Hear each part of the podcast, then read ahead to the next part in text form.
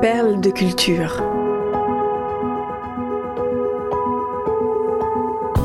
Découvrez comment les artistes trouvent l'inspiration dans leur propre vie pour créer des œuvres d'exception. Une série au cœur de la création, proposée par Cultura et racontée par David Abiker.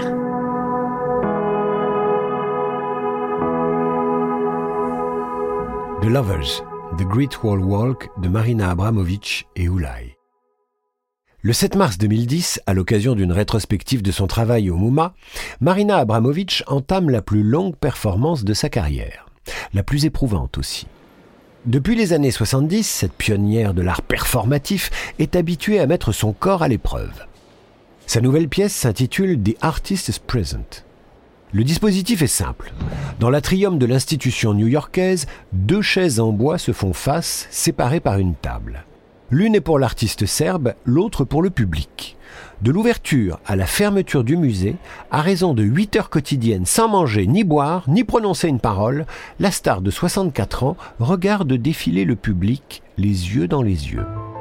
Certains visiteurs s'arrêtent deux minutes, d'autres plusieurs heures durant 716 heures et 30 minutes, 1545 personnes s'assoient en face d'elle, tandis que 800 000 autres, intrigués ou fascinés, assistent à son exploit. Les rencontres, intenses, se terminent par un sourire ou le plus souvent dans les larmes. Marina Abramovic, elle, reste de marbre. Un jour, une mince silhouette se détache de la file d'attente et s'avance vers la plasticienne drapée dans une longue robe rouge. C'est un homme. Il a 67 ans. Il semble fatigué, mais son œil témoigne encore du feu qui l'anime. Un bouc lui mange le bas du visage. Marina Abramovic lève les yeux. Elle reconnaît ses traits. Elle sourit. Elle est face à Oulai, l'homme qui a partagé sa vie et son travail durant 12 années. Ensemble, ils ont créé une œuvre forte et audacieuse et écrit la plus folle histoire d'amour de l'art contemporain du XXe siècle. Voilà plus de 20 ans qu'ils sont séparés et qu'ils ne se parlent plus. Pour Marina Abramovic, la surprise est totale. Les larmes roulent sur ses joues. Décontenancée, elle tend ses mains au-dessus de la table. Elle adresse quelques mots à l'homme qui lui fait face. L'émotion est à son comble. Pour la première fois, Marina Abramovic brise la règle du jeu qu'elle s'est imposée. Elle confiera plus tard à Oulai Tu n'étais pas un visiteur parmi d'autres. Tu étais ma vie. La scène atteint plus de 20 millions de vues sur YouTube. Marina Abramovic rencontre Frank Uwe Leisipen, mieux connu sous le nom de Oulai, le 30 novembre 1975 à Amsterdam. Né en Allemagne en 1943, Oulai travaille à partir de Polaroid sur l'identité et le genre. Il se grime et se déguise. Mi-homme, mi-femme, il conteste la notion de masculinité et questionne déjà la fluidité des genres. Marina Abramovic et Oulai entament une relation artistique et amoureuse. L'art et la vie sont pour eux intimement mêlés. Ce sont deux expressions d'une même vérité.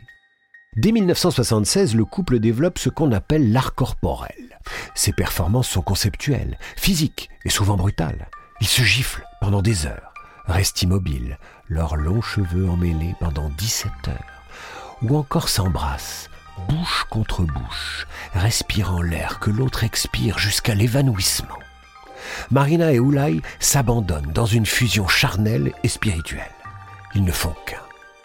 À travers leurs actions poignantes et dérangeantes, ils interrogent le temps, l'identité, la vie, la mort. En 1980, dans la pièce Rest Energy, Oulai arme un arc tenu par sa compagne. La flèche est pointée vers le cœur de Marina. Le moindre relâchement de la part du tireur peut s'avérer fatal. Un micro enregistre les battements de leur cœur. Difficile de trouver une manière plus extrême de tester la confiance de son partenaire. La même année, le couple part en voyage en Australie.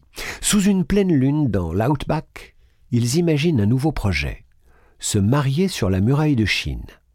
L'idée consiste à marcher en partant chacun de l'une des deux extrémités de l'édifice jusqu'à ce qu'ils se rencontrent à mi-chemin pour célébrer leur union. Le titre provisoire de la pièce est The Lovers, les amoureux. Convaincre les autorités chinoises va prendre plusieurs années. Dans le monde de l'art, Marina et Oulai projettent l'image d'un couple en harmonie. En privé, c'est de moins en moins le cas. En 1981, il présente Night Sea Crossing, une pièce dans laquelle ils se tiennent assis face à face et se regardent dans les yeux sans bouger durant 90 jours. La performance exige l'abstinence et le maintien d'une distance entre les deux amants, y compris pendant les heures de repos. Cependant, une douleur à l'abdomen oblige Oulai à s'interrompre. Impossible de réaliser pleinement l'expérience. Frustré, humilié par son échec, il flirte avec des serveuses, des hôtesses de l'air et des assistantes de galerie, juste devant Marina. Elle est certaine que son partenaire la trompe. Effectivement, cet été-là, une hernie discale est diagnostiquée chez Oulai. Pendant presque un an, Marina est réduite au rôle d'infirmière, mais rien de ce qu'elle fait n'est assez bien pour lui. Leur vie sexuelle n'existe plus. Marina se sent blessée. Ils parlent de moins en moins de leur projet de noces sur la muraille de Chine. En 1982, Oulai perd sa mère. Le soir de l'enterrement, il fait part à Marina de son désir de concevoir un enfant. Elle refuse. Marina et Oulai ont renoncé à travailler en solo pour défendre un idéal, créer une troisième entité supérieure à leur ego respectif. Leur collaboration a toujours consisté à tout sacrifier pour une idée plus grande. Malheureusement, cette ambition est sur le point d'être détruite par l'échec de leur vie privée. Les deux artistes entretiennent chacun des relations avec d'autres partenaires. Marina et Oulai ne s'aiment plus.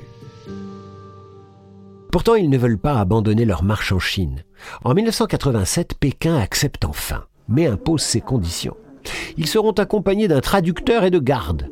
Ces derniers seront là pour les protéger, mais aussi pour les surveiller. Les deux artistes seront également suivis par une équipe de la BBC. En 1988, Marina Abramovich s'élance enfin depuis l'Est au col de Shanghai. Elle porte un manteau rouge vif. Ulai, lui, prend la route à l'ouest depuis le fort de Jiayongguan aux portes du désert de Gobi. Il porte une tunique bleue. Pendant qu'Ulai traverse le désert, Marina, elle, escalade les montagnes. L'artiste entretient toujours l'espoir de sauver leur relation. Trois mois après leur départ, ils se rejoignent, le 27 juin 1988, à Shenmue, dans la province de Shaanxi.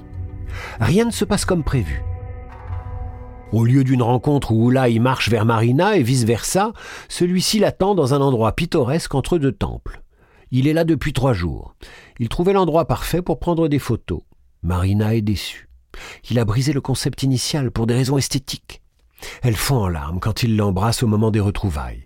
Oulai vient de lui apprendre qu'il a noué une relation avec sa traductrice. Elle est enceinte de lui.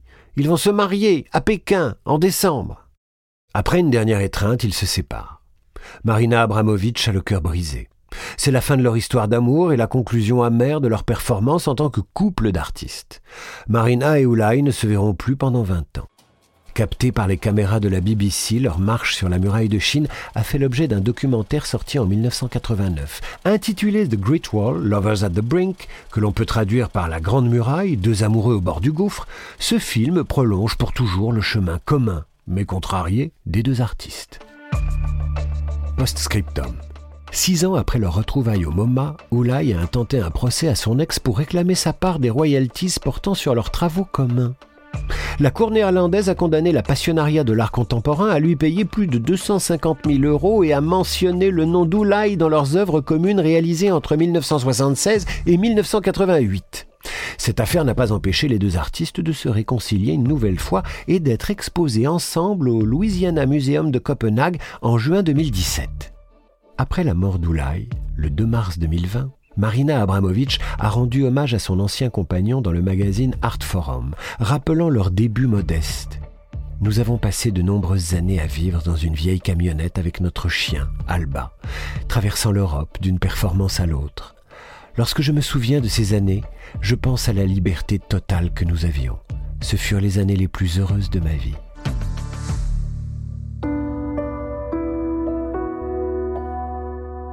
Perle de culture est un podcast Cultura produit par Création Collective.